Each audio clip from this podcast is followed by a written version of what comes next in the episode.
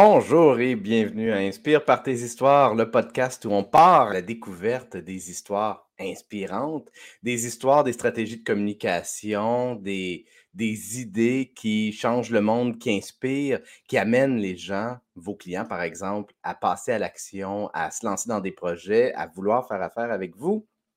Et aujourd'hui, on va parler d'un sujet auquel je suis habituellement allergique et euh, c'est un drôle de hasard. J'en ai parlé hier en direct avec Isabelle Lefebvre. On a parlé d'argent avec Isabelle euh, et j'étais complètement en dehors de ma zone de confort. Et aujourd'hui, on va parler euh, finances, entre autres, mais j'ai l'impression qu'on va parler de beaucoup plus que juste des finances, avec un entrepreneur qui est aussi magnétique que euh, que, charismatique, c'est vraiment un gars que, tu as envie d'écouter parler pendant des heures. Et là, ben, ça tombe bien, on l'a avec nous pendant justement un petit peu moins d'une heure. Et j'ai nommé Michel Villa. Salut Michel, comment vas-tu?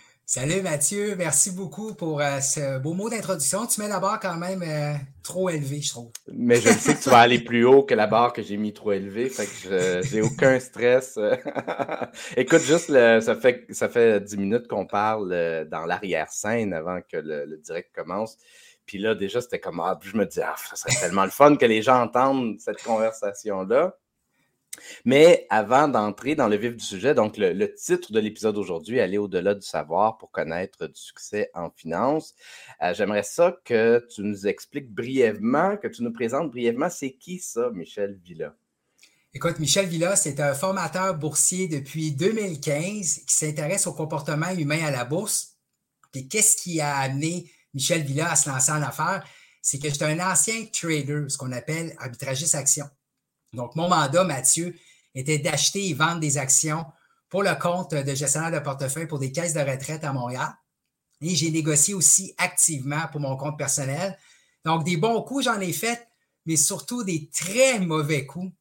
D'ailleurs, en 2014, j'ai été euh, congédié euh, d'une institution financière à Montréal. Et c'est là que j'ai réalisé que le savoir, c'est important. Mais ce qui me manquait, c'était le plus important, c'était le savoir-être. Comment se comporter face aux fluctuations boursières. Et je me suis dit, coudon, au Québec, on n'en parle pas de ça, le comportement humain à la bourse. Et là, je me suis intéressé à la finance comportementale, qui est justement l'étude du comportement humain à la bourse. Et me voilà, sept ans plus tard, en direct avec toi. Très excité d'être là. Merci. Ben écoute, avec grand plaisir. Puis euh, on se, avant, avant que le show commence, on se complimentait mutuellement sur nos décors, sur nos environnements. Euh, et tu m'as présenté le vision board de ton amoureuse qui était rien. Euh, puis là, je t'ai demandé, c'est quoi les, les, trois, euh, les, les, trois idées top de, du vision board? Pour on commencer un peu à parler de ça. J'aimerais ça, parce que tu m'as parlé de de tes, euh, de tes cinq objectifs. Tu as, comme une méthode, toi. Je t'ai pas posé la question, as-tu un vision board? Tu m'as dit non, j'ai une méthode de cinq objectifs. J'aimerais ça un peu que tu nous, tu nous la présentes parce que je trouve que ça va, j'ai l'impression que ça va donner aussi les bases de, du personnage qui est Michel Villard. Oui, parce que ce qui est important, c'est qu'aujourd'hui, on a trois matières premières qui sont vraiment rares et qu'on doit faire attention. C'est l'attention, notre temps et l'énergie. OK? Donc, tout le monde veut s'arracher ces trois éléments-là. Et ce que tu dois faire, tu dois protéger l'attention, ton temps, ton énergie. Et ce que ça prend? Ça prend des objectifs. Et si quelqu'un arrive et te propose de quoi qui est à l'extérieur de ton corps et de sable, tu dois dire non. Donc, j'ai cinq grands objectifs par année qui s'appellent euh, Big Five. Et évidemment, tout dépendamment des années, je vais avoir, mettons, un objectif sportif. Comme l'année passée, c'était de courir 47 km, mon 47 ans. Je vais avoir un objectif de développement personnel. Comme cette année, je continue le programme pour devenir coach en PNL. Un autre objectif, c'est de passer plus de temps avec ma conjointe. Donc, tu le sais, Mathieu, en tant qu'entrepreneur, on travaille fort. Donc, on essaie une fois par trimestre d'avoir un week-end, de faire une sortie à l'extérieur de Montréal. Puis un autre objectif, ça serait, mettons, la santé. J'ai découvert récemment le jeûne intermittent, commencé à me familiariser par rapport à ça. Donc, quatre, cinq objectifs complémentaires qui t'amènent à la même voie. Puis en ayant ça, justement, ça permet d'avoir l'attention aux bonnes places hmm. pour l'objectif de réduire les distractions. C'est intéressant. On a un point en commun. Ça fait, euh, faire un bon 4-5 mois que je fais le jeûne intermittent. Ma, façon de le faire, c'est que j'ai une fenêtre entre midi et 5. Je mange entre midi et 5. Puis moi, j'ai mon, un de mes, mes, grands problèmes alimentaires euh, longtemps, toute ma vie, ça a été que je grignotais le soir. J'aimais ça manger le soir, mais là, je dormais mal, euh, je prenais du poids, etc. Puis ça, les deux premiers mois ont été extrêmement difficiles. Euh, j'ai triché à plusieurs reprises. Puis là, depuis, depuis là maintenant, depuis, je ne sais pas, peut-être deux mois, j'ai plus faim le soir. Ça, ça, fonctionne super bien. Je, je, mange deux repas principalement. Des fois, je vais grignoter un petit peu entre, entre, midi et 5, mais habituellement, je mange à midi, je mange à, à 5, puis, euh, puis je, vais, je vais mieux, j'ai plus d'énergie, je dors mieux. C'est incroyable comment ça fait un, beau changement. Écoute, Mathieu, pour ceux et celles qui ne savent pas c'est quoi, c'est de créer un espace au minimum de 12 heures entre deux prises de repas. Donc, hmm. par exemple, si tu manges à 8 heures le soir, tu peux prendre du thé, un verre d'eau ou un café noir jusqu'au lendemain matin, 8 heures, mais tu ne dois pas manger mhm. pendant une période de 12 heures. Puis pour faciliter ça, évidemment, ça dépend ce que tu manges avant. C'est sûr que si tu prends beaucoup de sucre, tu vas avoir beaucoup plus de difficultés à tenir le coup parce que euh, tu te lèves le lendemain et tu as faim. Tu sais, cette espèce de, de cri, j'ai faim, c'est souvent à cause que tu t'es bourré de sucre ou de glucides la veille. Donc, je ne suis pas un spécialiste de la question, mais j'essaie d'utiliser quelques trucs pour rendre ça beaucoup plus facile. Puis évidemment, mon nutritionniste m'a parlé de marcher une demi-heure par jour à jeun le matin. Aide beaucoup à baisser la glycémie. c'est très bon aussi pour ton corps. Très cool, très intéressant. Écoute, je savais qu'on allait sortir du sujet. Euh, puis là, ben, ça fait ça, ça fait huit minutes que, le show est commencé. Puis, mais j'aimerais ça euh, que tu nous expliques un peu. Euh, c'est quoi aller au-delà du savoir? Ça veut dire quoi pour toi, aller au-delà du savoir pour connaître du succès en finance? Commençons par décortiquer même ce titre-là. Ben, écoute, juste à faire un petit là, retour là, sur mon parcours académique. Moi, j'ai 47 ans. Puis quand j'étais plus jeune, le savoir, c'était vraiment là, euh, priorisé dans notre société. Puis dans le temps, c'était important d'avoir des études postsecondaires, d'aller au cégep et à l'université. Pour moi, là, qui a grandi euh, dans une famille avec deux parents médecins, fallait que j'aille à l'université. Donc, la connaissance, c'était vraiment garant de succès. Donc, j'ai fait mon bac en administration des affaires options finance, j'ai fait un MBA en management. Puis après ça, j'ai fait un paquet d'accréditations professionnelles reconnues en finance, comme le CPA-CGA, le CFA, le CMT. Bref, j'en ai fait beaucoup parce qu'on me disait que le savoir, c'est la clé de la réussite en finance. Donc, la journée où ce que tu arrives justement pour faire l'investissement boursier, tu apprends que le savoir, ça te permet de rentrer à un endroit, mais ça ne t'assure pas le succès. Pourquoi? Parce que le marché boursier, lui, il est incertain, aléatoire et ambigu. Ça veut dire que des nouvelles du champ gauche, il va en avoir. Des événements comme la crise russo-ukrainienne, la crise sanitaire, les attentats du 11 septembre, ça arrive. Et ça, ce qui arrive, c'est que les relations de cause à effet, c'est-à-dire, si A arrive, B va se produire. C'est pas ça la réalité dans le marché boursier. Il faut penser en termes de probabilité, dans le sens que tu vas avoir souvent tort, puis il n'y a aucune garantie que ça fonctionne. Donc, le savoir, plus que tu en as, plus que tu es ancré dans tes positions, puis moins tu es flexible mentalement, et plus que tu es sujet à faire des erreurs de jugement. Et ce que ça prend, ça prend de l'humilité intellectuelle, et ça, je n'en avais pas, Mathieu. Donc, pour aller au-delà du savoir, il faut comprendre que pour danser avec la bourse, tu dois t'ajuster à ton partenaire qui est incertain, aléatoire, mhm. ambigu, et tu dois penser en termes de probabilité. Et qu'est-ce qui arrive, c'est que tu dois composer avec tes variations émotionnelles, d'où l'importance du savoir-être. J'aimerais ça que. J'aimerais ça que tu nous parles, avant que, tu ailles plus loin dans, ton histoire, tu avais une certaine rigidité, si oui, je comprends bien. Comment tu as fait pour faire pour prendre conscience que tu avais cette rigidité-là, puis ensuite pour euh, la défaire, la déconstruire, la remplacer par autre chose? Bien, souvent, au début, tu es inconscient que tu es incompétent. C'est dans le sens que si, mettons, tu n'as jamais conduit de ta vie, tu dis Ah, ça a l'air facile parce que tout le monde le fait, mais tu ne sais pas que tu es incompétent jusque le jour où tu essaies de monter une côte manuelle, tu n'as jamais fait ça. Donc, le problème, c'est que moi, je pensais que j'étais compétent, mais je ne l'étais pas parce que je n'avais pas la composante gestion des émotions. Donc, souvent, on veut dire aux gens, faites attention, va t'éduquer, etc. Mais il n'y a rien de mieux que de manger une bonne claque à la gueule pour le réaliser. Puis malheureusement, tu ne veux pas ça parce que ça peut être traumatisant. Donc, moi, je l'ai appris à la dure.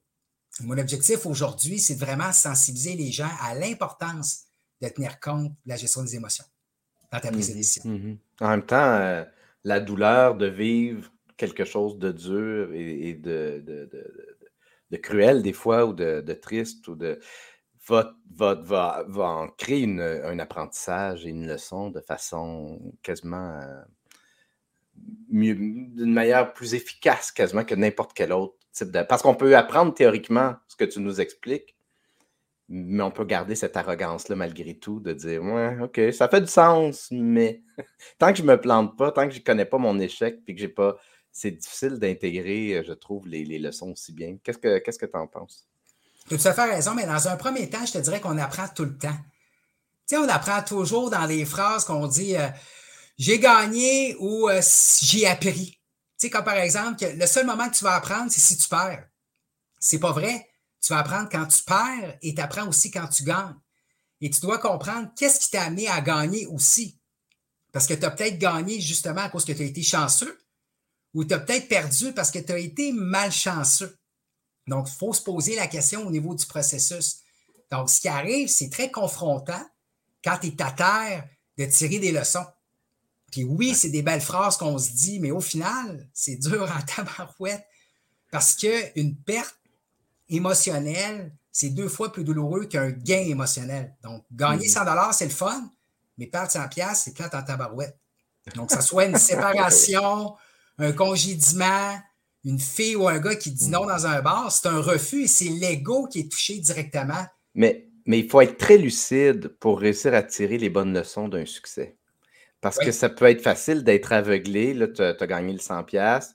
C'est ça peut être facile d'être aveuglé. C'est parce, ah, parce, que je suis charmant, mettons, peu importe. Puis la personne, en fait, en, réalité, c'est parce qu'elle s'est sentie euh, écoutée, euh, qu'elle t'a donné sa business. Euh, c'est facile d'être, d'être, de, manquer de lucidité. Puis je, serais curieux de savoir qu'est-ce qui, quelles sont les bonnes circonstances pour réussir à avoir cette lucidité-là, pour réussir à être franc puis à être euh, humble dans ce qu'on vit, autant un échec qu'une réussite, pour réussir à en tirer les, bonnes leçons? Quels sont les bons facteurs d'apprentissage selon toi? Ben, dans un premier temps, c'est de reconnaître le biais qu'on appelle d'autocomplaisance. Est-ce que tu connais ça, Mathieu? Non, mais ça me parle. Ça parle, c'est que quand tu gagnes quelque chose, les raisons, c'est à cause de toi. Puis quand il y a quelque chose qui ne va pas de ton bord ou que tu n'as pas de succès, hmm. c'est la faute, la faute des autres. Aux autres ou à un élément extérieur. la température, Dieu, peu importe. Et ça, c'est la même chose quand quelqu'un que tu ne connais pas qui a du succès. Tu vas dire Ah, cette personne-là, elle a été chanceuse. Hmm. OK? Mais s'il arrive quelque chose de mal, c'est l'inverse. Tu vas dire c'est de sa faute. Donc, dans un premier temps, c'est de reconnaître qu'on vit là-dedans. Dans un deuxième temps, c'est de comprendre que le facteur chance est très important dans la vie. Donc, oui, c'est bon de dire Ah, cette personne-là, il est parti de A à Z, puis il a connu du succès. Oui, mais il est né dans une bonne époque? Il est né dans un bon pays? Y a-tu de l'argent de ses parents qui a été donné? Y a-tu quelqu'un au passage qui a rendu service en le mettant en contact avec quelqu'un? Puis oui, dans la vie, tu peux faire ta chance. Oui, tu peux influencer, mais tu l'as mentionné tantôt, il y a la portion aussi génétique qu'on s'est parlé avant notre rencontre. Le facteur génétique joue pour beaucoup aussi. Comment tu es prédisposé, mettons, pour entrer en relation avec les gens. Donc, la chance, ça fait partie de l'équation. Je donne toujours l'exemple de Bill Gates. Oui, Bill Gates, c'est un grand, mais lui était à une école où on avait la chance d'avoir un ordinateur à l'époque. Donc, c'est vrai qu'il y avait des collègues d'études qui auraient pu aussi lancer Microsoft. Ça, j'enlève rien mais ça demeure qu'il y a quand même un facteur chance dans son succès. Puis tout grand entrepreneur va reconnaître ça aussi. Il n'y a rien qui se fait tout seul de A à Z. Et dès que tu comprends ça, tu es capable de comprendre que, OK, j'ai été partiellement chanceux, mais j'ai contribué au succès. Puis d'un autre côté, tu peux avoir fait tout ce que Bill Gates a fait. Elon Musk, Jeff Bezos, tu peux avoir suivi toutes les formations en ligne des meilleurs formateurs au Québec. Il n'y a rien qui garantit que tu vas avoir du succès. Et le problème, Mathieu, c'est le biais de survivant. On entend parler de qui? Seulement des histoires à succès. Puis là, on se dit après coup, qu'est-ce qu'ils ont fait ces personnes-là pour qu'on ait du succès? Mais combien de personnes qui font la même chose que ces gens-là, puis qui n'ont pas de succès? Il y en a plusieurs. Mm-hmm. Mm-hmm. Donc, il y a des éléments, des fois, qu'on ne se souvient pas qui ont été des éléments déclencheurs. Oui, c'est sûr que ça résonne chez moi particulièrement en ce moment. Je, vais afficher les commentaires d'Émilie Hébert-Poulain qui, qui, parle bon du biais acteur-observateur. Et ensuite, qui, euh, euh, qui, dit, euh, qui rajoute Je suis entièrement d'accord, la chance et le privilège font assurément partie de l'équation. Puis, un peu comme tu le disais vers la fin, puis c'est là où ça résonne particulièrement en ce moment chez moi, la personnalité va, va, aussi beaucoup jouer. J'en ai parlé dans les dernières semaines sur mon, sur mon podcast. J'assume davantage que je reste encore profondément un introverti, même si j'ai appris à socialiser puis à, à m'extrovertir, disons-le comme ça.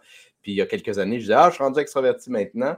Mais souvent, quand vient le temps de socialiser, de risoter, le petit Mathieu inconfortable qui, qui, a longtemps voulu être invisible, puis qui ne voulait pas qu'on lui adresse la parole, il est encore là un petit peu. Fait que dans les interactions avec les autres, des fois, je suis maladroit, je suis.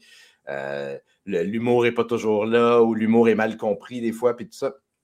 Puis même si je veux beaucoup socialiser, puis j'aime réseauter, j'aime être entouré des gens, puis je crois beaucoup dans la force de la communauté, je co-organise un, LinkedIn local euh, à Laval d'ailleurs, euh, il reste que il y a ce côté-là qui est toujours un petit peu maladroit, puis avec lequel j'essaye d'apprendre et, de, de, raffiner mais mon coffre à outils, mais il reste que c'est là, puis c'est correct que ce soit là.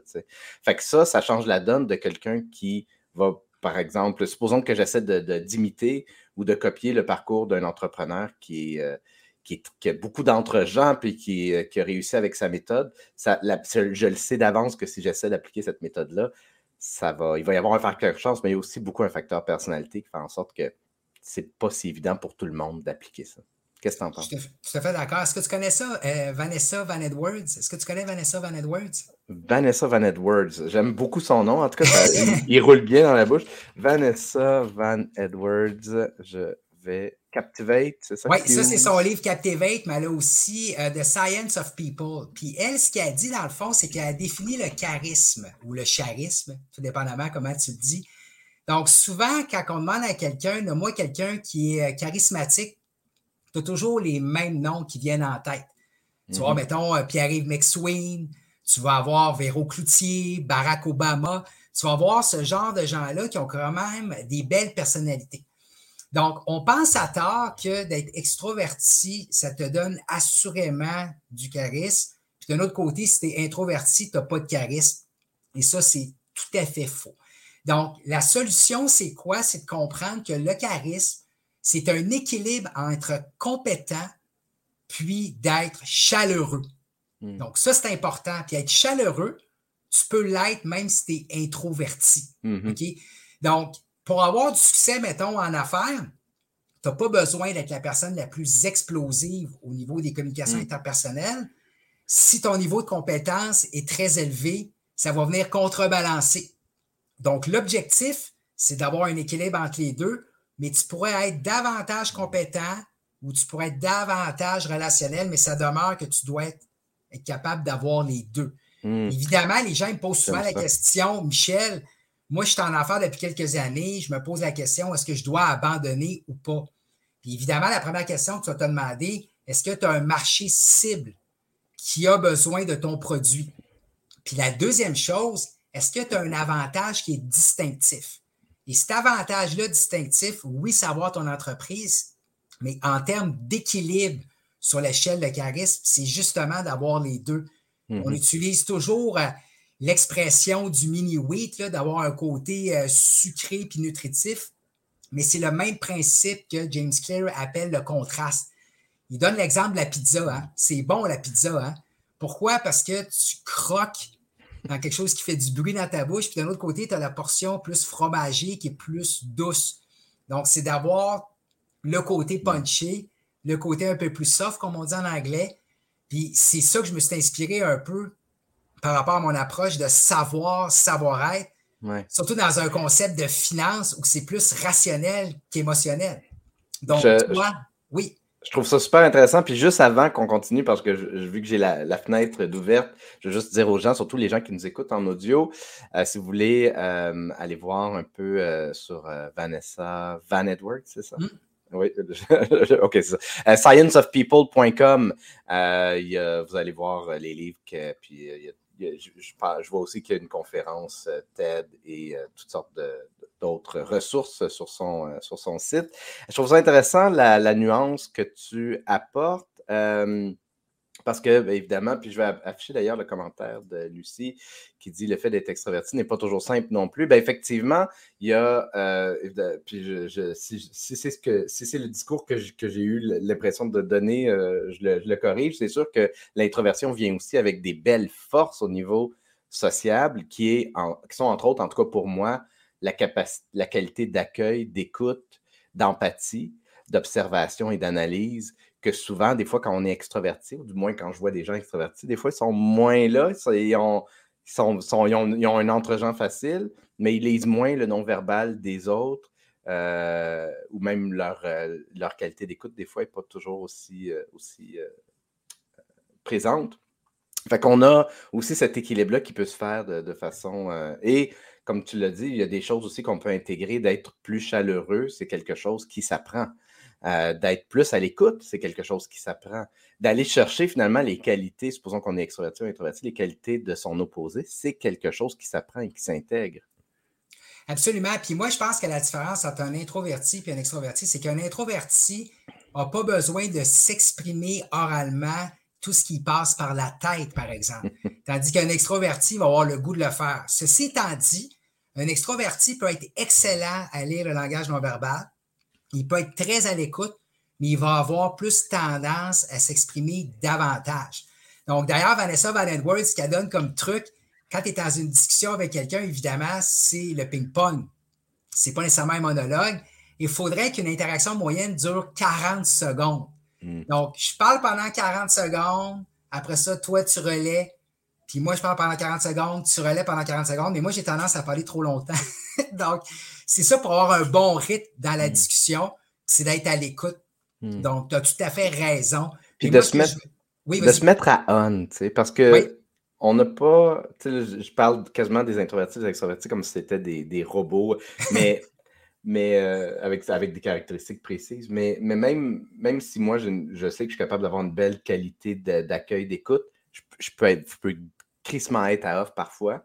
Puis des fois, il faut que je me mette, surtout supposons que je suis plus stressé, plus anxieux, comme j'ai vécu plus dans les dernières semaines, derniers mois. Il faut que je consciemment, je me dise, OK, par exemple, je m'en vais réseauter. OK, je me mets à on. Je me mets, ou comme quand je fais le podcast, je me mets définitivement à on quand je fais le podcast.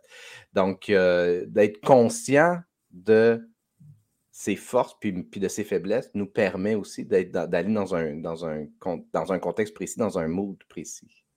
Ah, écoute, tu as, deux trucs qui peuvent être intéressants. Euh, moi, j'ai jamais eu la chance de rencontrer Mme Danielle Henkel, mais ma conjointe me racontait que quand tu rencontres cette dame-là, elle te parle comme tu serais la personne la plus importante de la mm. planète. Tu es valorisé au fond. Donc, tu es vraiment concentré par rapport à la personne qui est devant toi. Puis le deuxième truc, c'est quoi? C'est le contact visuel. Donc, évidemment, si tu passes 95% de ton temps à regarder dans les yeux de l'autre personne, tu peux avoir l'air weird, mais d'avoir un bon ratio, mettons 50 à 70% du temps de le regarder dans les yeux, tu descends sur le nez, le menton, ça te permet de rester dans le moment présent mm. au lieu d'être dans ta tête, puis de regarder à gauche puis à droite, puis de regarder ton cellulaire, ses notifications, juste te forcer d'avoir un contact visuel avec la personne, ça t'aide justement être dans le moment présent. Puis un troisième truc, si tu me le permets, Mhm. c'est les noms. Moi, j'adore arriver dans un contexte de réseautage puis de rappeler le nom de la personne une demi-heure plus tard. Puis l'objectif, mhm. c'est que quand tu arrives pour te présenter, tu penses juste à toi, hein? tu es full ego, tu veux bien paraître, etc., mais c'est pas par rapport à toi, c'est par rapport à l'autre. Et juste le fait de répéter son nom deux à trois fois lors des trois premières minutes, ça te permet d'être connecté à l'autre personne, de dire, OK, Mathieu me fait penser à telle personne, je vais faire un lien, etc. Puis mm-hmm. je vais l'écouter, puis je vais faire ce qu'on appelle en anglais du mirroring. Donc, c'est pas de singer, mais d'être en synchronisation avec ton corps et de reprendre certaines phrases. C'est démontrer que ça, ça augmente ton degré d'agréabilité par rapport à l'autre mm. personne. C'est tellement un beau laboratoire pour améliorer sa sociabilisation que le réseautage. Euh, c'est, si tu y vas avec le bon mindset, on en a déjà parlé sur le show à quelques reprises, puis David Quentin c'est quelqu'un qui va ramener ça beaucoup. Ouais. On va, si on y va avec le bon mindset de je m'en vais là pour avoir du plaisir, je m'en vais là pour jaser avec les gens, pour enrichir mon réseau et mes relations déjà existantes plutôt que pour faire des pitches de vente puis pour vendre, Oui. ben, tu, tu arrives là puis tu as, une relation avec le réseautage et avec les gens complètement différentes et tu vas, vu que tu es vraiment à on, tu vas améliorer tes compétences de socialisation comme quasiment nulle part ailleurs. C'est un super beau laboratoire. Et sur ça, j'invite les gens à se procurer les six derniers billets qui restent pour LinkedIn local Laval, 31 mai prochain. J'ai checké ce matin, il en restait six. Je ne sais pas. euh, je sais pas s'il en reste encore six en ce moment, mais il reste six places. Euh, il y a des chances que ce soit complet euh, d'ici là. Bon, ben, écoute, Michel, euh, là, on, je savais que la conversation allait aller dans plein de directions. On, va, on va revenir à notre sujet principal. Tantôt, tu en parlais un peu, tu as commencé un peu à nous parler de, de c'est quoi aller au-delà du savoir pour connaître du succès en finance. Où est-ce qu'on était rendu dans ton explication, tu t'en souviens-tu? Ben, c'est que ce qui arrive, c'est que quand tu appliques, mettons, la finance en termes de savoir, il y a beaucoup de relations de cause et effet. Si A arrive, B va se produire, et ça, c'est pensé au premier degré. Mais malheureusement, à la bourse, c'est pas toujours ça. Des fois, il faut penser au deuxième ou troisième degré. Donc, je vais donner un exemple. Si on écoute la voix ensemble, l'émission, puis on se dit, par exemple, qui va remporter la voix? Le réflexe des gens, c'est qu'il va y aller avec le chanteur ou la chanteuse que la personne aime. Puis elle va se dire Ah, moi, je trouve qu'elle est bonne, elle. Elle devrait gagner la voix. Penser au deuxième puis au troisième degré, c'est de dire qu'est-ce que le Québec aimerait avoir comme gagnant ou gagnante de la voix? C'est quoi les caractéristiques? Puis tu vas te mettre dans la peau, justement, du Québec moyen, par exemple, pour choisir le gagnant ou gagnant de la voix. Donc, à la bourse, oui, c'est important ce que tu fasses, mais comment que les autres sont positionnés, ça l'est encore plus, un peu comme au poker. Donc, si on prend le contexte actuel de la bourse, les marchés boursiers ont une année plutôt difficile aux États-Unis, mais tout le monde est négatif, Mathieu. Tout le monde est négatif. On parle de risque de récession, de la crise russo-ukrainienne, de la hausse des taux d'intérêt.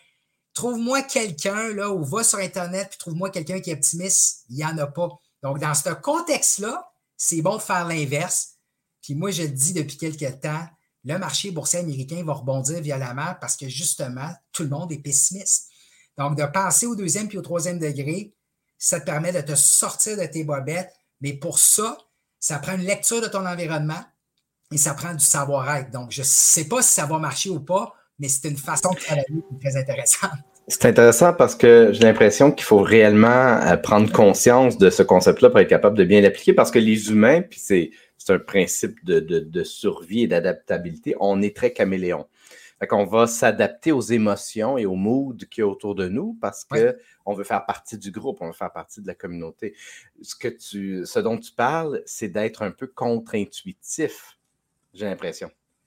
Oui, parce qu'il y a plusieurs millions d'années, là, ton objectif, c'était de passer à travers ta journée. Là. ben oui, oui, exact. Tu exact. sais, tu marchais 13 km par jour en moyenne pour te nourrir. là. C'est c'est carrément une vraie statistique. Là. Donc, d'être inclus dans un groupe, c'est super important parce que c'était ta survie à l'époque. Puis moi, je dis toujours, si tu as envie de causer du trouble à quelqu'un, puis c'est pas une recommandation, là, mais on blaguait, là, c'est, c'est soit de l'humilier ou de le rejeter ou de l'ignorer. C'est la pire insulte que tu peux Mhm, faire à mhm. quelqu'un parce que tu enlèves son besoin d'appartenance, son besoin d'affiliation. Donc, dans un marché boursier qui a monté de 2020 à 2021, tu as ce qu'on appelle le fear of missing out, la peur de rater une occasion. Donc, tu vois ton voisin qui fait de l'argent et toi, tu n'es pas investi dans cet actif-là. Tu veux faire partie du groupe, tu veux faire partie de la gang, tu investis là-dedans. Donc, c'est très dur de dire Ah, moi, je vais faire l'inverse, je vais m'exclure du groupe parce que ça sort la notion de rejet, Mhm, puis ça, mhm. les gens n'aiment pas ça. Donc, c'est vraiment important à tenir compte. Là. Puis il faut comprendre que physiologiquement, notre corps, fort de ces centaines de milliers d'années de, de conditionnement, réagit. Ton corps réagit physiquement comme s'il y avait encore danger de mort. Si tu exclu Ouais. du groupe, etc. Le- la peur, euh, se promener le, le- le soir, la nuit, même prendre, même c'est ça, prendre la parole devant un groupe, notre corps réagit encore comme s'il y avait un danger Euh, et c'est quelque chose qui nous freine énormément. Puis de, simplement prendre conscience que, OK, c'est une réaction ancestrale préhistorique du corps qui, effectivement, pendant des centaines de milliers d'années, il y avait un risque réel de, de, s'inscrire en faux ou d'être mal perçu par le groupe. Euh, je trouve ça super intéressant euh, ce, que ce dont tu nous parles. Écoute, il y a une couple de commentaires dans la discussion, fait que je vais les afficher. Jean-François Lacasse qui dit Tu es une machine à référence, Michel, une vraie bibliothèque d'inspiration et d'éducation. Il est fin, Jean-François. Il est fin. Merci d'être là. D'ailleurs, Jean-François va donner une belle conférence pour les Joyeux Philanthropes le samedi 4 juin. Très hâte de te retrouver là, euh, Jean-François. Merci beaucoup. Excellent. Écoute, Jean-François, mets le lien dans la discussion sur euh, LinkedIn euh, si tu veux. Comme ça, les gens vont pouvoir aller jeter un œil. Puis tu as tellement raison. Avant qu'on soit en direct, je prenais des. Vous avez remarqué que j'ouvre une nouvelle fenêtre avec, avec des, références souvent. Puis justement, avant même que l'édition commence, on, parlait de l'antifragilité. Puis tu m'as parlé du livre de, de Nassim Nicolas Taleb. et donc, je l'ai ouvert justement en me disant, bon, peut-être que ça va être une, une, référence. dont on peut parler. D'ailleurs, on pourrait peut-être l'aborder, le, le, principe d'antifragilité, parce que ça rentre un petit peu dans, ce dont on parle. C'est quoi pour toi? Peux-tu nous l'expliquer un peu, euh, ta conception du, euh, de, la théorie? Ben, je te parlais aussi du livre de Comfort Crisis. Euh, je pense que c'est Michael Easter. C'est que le point, c'est que depuis les années 80-90, il y a eu un gros mouvement sur l'estime de soi, surtout chez les jeunes on valorise les jeunes en leur disant T'es bon, t'es intelligent, t'es beau, lâche pas. Puis on surprotège, dans le fond, nos enfants parce qu'on veut le meilleur pour eux autres. C'est tout à fait normal comme parents. Mais dans notre société d'aujourd'hui, on est beaucoup dans la gratification immédiate. Mathieu, si on a faim, là, on, prend le téléphone cellulaire puis on commande Uber Eats. Si on s'ennuie, on s'en va sur Facebook ou on peut se louer euh, quelque chose gratuitement sur Netflix. Donc, on est dans une situation qu'on a accès à un paquet de, services ou de produits en clignant des doigts. Puis ce qui arrive, c'est qu'on n'est plus capable de vivre dans un contexte d'inconfort. Donc, le comfort crisis, c'est vraiment de passer plusieurs heures euh, sans manger, de faire des activités sportives qui sont plus éreintantes, de vivre des épreuves. Donc, le concept d'antifragile, c'est qu'au lieu d'être vraiment très, très prévoyant tout le temps, en termes d'assurance, puis de dire, regarde, quand tu vas faire du vélo, mets-toi un casque, deux, trois, quatre pads, puis ne roule pas trop vite avec un drapeau orange, puis un klaxon. C'est d'apprendre de dire, garde, là, la vie, là, elle va te lancer des balcons, puis oui, tu vas tomber, puis oui, tu vas apprendre. Puis il faut être, dans le fond, antifragile pour permettre d'être résilient et de survivre à ça. Donc, c'est un peu ça le concept de, de antifragilité et c'est ça qui va te permettre de perdurer à travers le temps et c'est la même chose comme entrepreneur ou une organisation. Parce qu'à court terme, tout le monde peut avoir du succès à cause d'un bon timing, d'une thématique que les gens qu'on parle, la COVID-19, etc. Mais tu vas-tu être là dans 5 ans, 10 ans? Ça, c'est un, un autre enjeu. Donc, d'être antifragile, ça va te permettre d'avoir l'état d'esprit justement pour traverser les hauts et les bas que tu vas vivre, que tu sois parent, entrepreneur ou époux, conjoint. Tu as besoin de ça. Donc, ça, c'est un concept de, mm. Nicolas Nassim Taleb, qui est comme un genre de mathématicien, trader, philosophe, qui est, très bon, qui écrit d'ailleurs beaucoup sur la chance. Et je vais terminer avec ça aussi, avec le Black Swan, qui est le signe noir. Le signe noir, Mathieu, c'est un événement pour lequel nous n'avons aucun contrôle, qui est imprévisible. Donc, les impacts sont majeurs. Donc, crise sanitaire, attentat du 11 septembre. Donc, lui, ce qu'il dit, c'est qu'il faut se préparer à vivre ce genre d'événement-là. Ça fait partie de la vie. Donc, on a des événements ou des tuiles qui nous tombent sur la tête. Donc, imagine-toi un commerçant qui achète un café en février 2020. C'est une méchante tuile qui tombe sur sa tête. Donc, euh, oh, on a une petite sonnerie ici qui. Euh, peut-être que je parle trop, hein? j'ai dépassé 40 secondes. oui, non, c'est Amazon. Euh, mais il va, il va laisser. Puis c'est ça, j'ai pas besoin de répondre. mais mais c'est intéressant ce que tu dis parce que le, je suis tellement content d'avoir eu une. d'avoir passé à travers une belle thérapie il y a 6-7 ans parce que ça, a bâti, ça a conforté ma résilience, entre autres pour passer au travers de ben d'abord de l'élection de Trump, qui a été quelque chose d'anxiogène à l'époque, avec tous les mouvements que ça a amené, les mouvements d'extrême droite, puis tout ça. Ensuite, la, pandémie. de tout, puis, de, réussir, puis qui a brassé énormément ma business. la, pandémie, ça a été, ça a été rough. Mais malgré tout, c'est ça, on en parlait un petit peu avant le show, puis parce que j'ai vu une vidéo sur l'antifragilité. J'ai mis le lien d'ailleurs dans, LinkedIn si jamais euh, vous êtes curieux. Euh, je me suis reconnu là-dedans où justement, même s'il y a des trucs qui vont pas bien, je reste heureux. Puis je parlais de ça avec les gens, des fois, je, voyais des réactions un peu. Hein, hein, mais oui, même, même si oui, je vis du stress, oui, je vis des émotions qui sont des fois pas évidentes, mais je reste groundé, heureux et aussi à l'aise dans les choix de vie que j'ai faits parce que je construis la vie que je veux.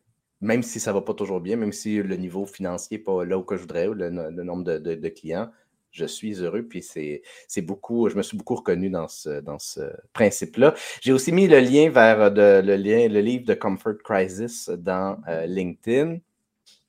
Et euh, il reste l'autre référence, la dame dont tu nous parlais, que je vais aussi mettre le, lien dans, dans, LinkedIn aussitôt que je le ressors. Michel, on, a parlé de plein de beaux sujets. Qu'est-ce qui, de quoi on a, qu'est-ce qu'on n'a pas encore abordé qui serait pertinent de mentionner avant de terminer le show? Je pense que c'est de ralentir le rythme de façon générale, mais surtout au niveau de la prise de décision. Tu sais, combien de décisions qu'on prend, euh, Mathieu, sur le coup, sur euh, l'intuition, sur euh, le moment, etc. Puis oui, c'est payant, ce genre de décision-là mais ça peut être très malsain, surtout quand il est question d'argent. Donc, c'est vraiment prendre le temps d'utiliser ce qu'on appelle la pensée réflexive, c'est de prendre une certaine distance, un certain recul. Et là, ça m'amène à te parler de la, fameuse phrase La nuit porte conseil. Donc, tout le monde sait ça. Hein. Donc, évidemment, Daniel Kahneman, qui est un psychologue et lauréat du prix Nobel d'économie très réputé, s'est démontré avec un principe qui s'appelle The Wisdom of Crowds. The Wisdom of Crowds, c'est la sagesse des foules. Donc, si tu as à demander, mettons, une opinion par rapport à quelque chose, tu vas le demander à 1000 personnes et tu vas prendre la moyenne de ça. Ça va donner un meilleur résultat que si tu demandes à un expert, par exemple. OK? Donc, ce que j'invite les gens à faire, c'est faire votre propre moyenne de jugement. Donc, par exemple, si tu as le goût de faire un investissement pour partir une entreprise, ou tu as le goût de sortir avec une nouvelle fille ou un nouveau garçon, par exemple. Au lieu d'y aller sur le coup de l'impulsion puis de l'émotion, prends ta décision, mettons, aujourd'hui, marque-les dans un endroit, refais le même exercice dans deux jours, refais le même exercice dans une semaine et fais la moyenne de tes résultats. Parce qu'à chaque jour, tu es influencé par rapport à ton humeur du moment. Et ça, c'est important parce que si aujourd'hui, je suis vraiment hyper puis excité, je ne prendrais pas la même décision que si j'étais un peu plus euh, par exemple. Donc, faire une moyenne de tes propres résultats à travers le temps va te donner un résultat qui est juste et ça fonctionne. Donc, souvent, j'ai tendance à dire oui trop rapidement pour certaines invitations. Je dis, oh oui, ça me tente. Puis là, ça arrive six mois plus tard. Ah, finalement, pourquoi j'ai dit oui? Parce que sur le coup du moment, je l'ai dit trop vite. Donc, à moins que ce soit vraiment quelque chose qui vous attire, puis vous n'avez pas le choix de dire oui, prenez un certain temps, dites à la personne, écoute, tu me donnerais-tu 10 jours pour que je pense? Et faites l'exercice sur cette période de temps-là, faites la moyenne, vous allez voir, ça va donner un meilleur résultat que de répondre sur le coup. C'est d'une grande sagesse. On, agit effectivement beaucoup sur le, le coup de l'impulsivité, de la spontanéité, puis ben, on ne veut pas déplaire. On veut faire partie du groupe, encore une fois. Fait qu'on a tendance à, dire oui plus facilement qu'à dire non. Le non est challengeant, autant à dire qu'à recevoir. Euh, je serais curieux de. Tu, voulais, tu, me disais que tu voulais faire tirer cinq de tes livres. Peux-tu nous présenter un peu ton, ton livre? Euh? Yes, donc ça s'appelle PV Face, combiner raison émotion pour réussir en bourse. Le livre est paru en 2019. C'est un projet avec Desjardins Courtage en ligne, qui est une firme d'investissement pour euh, les gens qui gèrent leur placement. Donc, ça parle de savoir et de savoir-être. Euh, c'est fait pour tout le monde qui a un intérêt euh, pour la bourse. Évidemment, on peut faire des parallèles pour le monde de l'entrepreneuriat ou ton développement personnel. Donc, euh, je suis prêt à vous donner cinq copies. Donc, Mathieu, pour le tirage, c'est à ta guise. Là. Ben cinq copies de mon livre. Moi, j'ai besoin, dans le fond, de l'adresse civique des gagnants-gagnants. et j'envoie le tout par la poste, dédicacé en plus. Ce que je vous propose, si vous voulez gagner le livre de Michel, c'est d'écrire sur LinkedIn, Facebook ou même de m'envoyer un message privé. écrivez quelle est votre euh, règle numéro un pour nourrir et cultiver votre bonheur? On parle de, comment être heureux, puis j'aimerais ça entendre les gens là-dessus, sur ce sujet-là. Fait faites, juste partager un truc qui fait en sorte que vous, ça, contribue à votre bonheur, un petit truc quotidien, quelque chose comme ça. Euh, écrivez ça n'importe où. Puis les cinq premiers qui m'écrivez ça, soit sur LinkedIn, Facebook ou en message privé, euh, je vais, on va vous faire parvenir euh, un livre de, Michel Villa. Euh, Michel, merci pour cette super belle discussion. Plaisir, merci Mathieu. Merci aux gens d'avoir été là. Très on a abordé plein de sujets. C'est fascinant parce que, comme je disais, hier, j'ai parlé d'argent. Aujourd'hui, je parlais de finances avec toi. Et ça a été, dans les deux cas, deux des plus belles conversations que j'ai eues oh, depuis longtemps sur un plan profondément humain. Moi qui pensais dans mon petit cerveau rationnel de dire, ouf, parler d'argent, parler de finances. Euh, mais finalement, on a eu des. Ça a tellement été une belle discussion. Euh, j'ai déjà hâte de te reparler à nouveau. Ça pourrait être vraiment très cool de faire une suite à cet épisode-là éventuellement. Ben D'ailleurs, j'ai pris ta formation. J'ai hâte de la suivre au mois de juillet sur euh, les histoires. Donc, j'ai très hâte d'y participer. Puis bravo encore pour ton initiative. Merci. D'ailleurs, euh, ben, tu fais, euh, vu que tu le mentionnes, je vais tout de suite en parler. J'ai effectivement une formation qui s'en vient pour aider à mieux raconter votre histoire, mieux faire une présentation d'affaires. Et là, j'ouvre mon site web. J'ai deux dates qui s'en viennent. J'en ai une en le 10 juin et l'autre qui est en juillet, effectivement, c'est. je, l'ouvre en, direct. 22 juillet, 10 juin et 22 juillet. Vous pouvez aller voir sur mathieuchevalier.com barre oblique formation pour avoir plus d'infos. Et euh, si vous êtes curieux de voir ce que je fais en vidéo, ben je, je, produis des portraits vidéo qui aident à accueillir vos clients potentiels, leur donner le goût de faire affaire avec vous en présentant vos services sous un angle empathique et bienveillant. Puis pour voir ce que je fais, c'est sur mathieuchevalier.com barre oblique euh, vidéo de présentation. Euh, vous allez pouvoir voir un peu, j'ai mon portfolio là-dessus. et d'ailleurs, Michel, pour se connecter avec toi, ben, il y a LinkedIn. Là, est-ce que je partage ma fenêtre? Oui, OK, je n'étais pas sûr si je partageais la fenêtre. donc, on peut, on peut se connecter à toi sur LinkedIn, mais il y a aussi évidemment ton site web, michelvilla2la.com. Qu'est-ce qu'on retrouve, Michel, sur ton site web? Bien, évidemment, c'est mes articles de blog. Euh, je ne suis pas euh, très, très rayonnant sur mon site web. Il y a pas mal de bases, je vais leur travailler. Mais je suis aussi, aussi sur euh, Facebook. Puis j'écris aussi régulièrement sur le groupe Day Trading Québec pour faire des articles plus la bourse. Mais, puis moi, j'ai beaucoup de partenariats avec des institutions financières, dont des jardins de comptage en ligne. J'ai un produit tout à fait gratuit qui s'appelle Café sans filtre. C'est trois capsules entre deux et quatre minutes par semaine sur des sujets de la bourse tant au niveau du savoir, du savoir-être. D'ailleurs, je suis rendu à ma 282e capsule. Donc, euh, j'adore faire ça. Puis, euh, écoute, on se donne un rendez-vous, gang. Euh, moi, je suis inscrit pour le 22 juillet à ta formation, Mathieu. Donc, en espérant croiser les gens qui étaient là sur l'heure du dîner. Si, jamais ça vous tente de, piquer un brin de jazzette avec Michel, ben, ça va être possible à ce moment-là. Tout à fait. Michel, je te remercie énormément pour ta ben, grande générosité. Ça a été, comme je te dis, ça a été une discussion qui fait du bien à l'âme. Puis, j'en J'en prends des conversations comme ça. je, trouve ça le fun. Je te disais d'entrée de jeu que le podcast est ma pilule de bonheur de la semaine. Puis euh, tu, l'as amené à la puissance 10. Tu as été au-delà de la barre que j'ai mis en, intro. T'es trop gentil. Et la gestion des attentes, c'est important, ça. Hein? On l'a dit, c'est la clé. Tu parlais tantôt, la clé du bonheur, là, c'est mm. d'avoir zéro attente. Mm. Tu arrives à une soirée et tu te dis ça va être plate ben, puis reste ouvert à ce qui peut arriver, tu vas être heureux. Donc, la gestion des attentes dans la vie, c'est très, très, très important. Hey, merci tout le monde. Merci Mathieu pour les D'avoir des, d'avoir des attentes qui sont raisonnables, euh, qui, sont, qui sont positives, mais pas nécessairement euh, euh, irréalistes. Tu sais, comme tu disais, je veux courir 47 km pour mes 47 ans. Si tu commences à courir, mettons que tu n'as jamais couru de ta vie, c'est, peut-être pas le meilleur objectif. Mais si tu dis, ah, c'est cette année que je me remets en forme pour commencer à courir, pour que l'année prochaine ou dans deux ans, je sois capable de faire un marathon, c'est d'avoir des attentes qui sont euh, atteignables finalement. Ben, euh. écoute, si tu me permets une dernière anecdote très rapide, est-ce que tu suis la NBA, le basketball? Non, pas du tout. OK, alors le basketball, évidemment, la manière que ça fonctionne, c'est que tu as des, c'est découpé en corps qu'on appelle. Puis ce qui est vraiment intéressant, c'est qu'ils ont démontré qu'une équipe qui tirait de l'arrière à mi-partie de un point, on se posait la question est-ce que l'équipe a plus de chances de gagner ou de perdre? Hmm. Donc, évidemment, tu te dis ben là, l'équipe partir de l'arrière d'un point, elle devrait perdre plus souvent qu'elle gagne. Mais c'est démontré que l'équipe a plus de chances de gagner. Pourquoi? Parce qu'elle est proche de son objectif. OK? Donc, ce qui est important, c'est que si tu te vises le défi de courir 47 km à tes 47 ans, pense pas à cet objectif-là parce que c'est trop gros, trop loin. Donc, on dit toujours de découper les objectifs hmm. à quelque chose d'atteignable. Mais le but, là, c'est qu'il faut tellement que ça soit petit, que tu sois capable d'avoir des victoires. Puis à un moment donné, tu augmentes ça, juste rendre ça un peu plus difficile, juste pour que tu ailles te dépasser, un peu comme l'équipe de basketball qui tire l'arrière par un point. Donc, les équipes de basketball qui tirent l'arrière, mettons, de 7, 8, 10 points, oublie ça, là. Ils ne revenaient pas de l'arrière parce que c'était trop à rattraper. Mais c'est la même chose.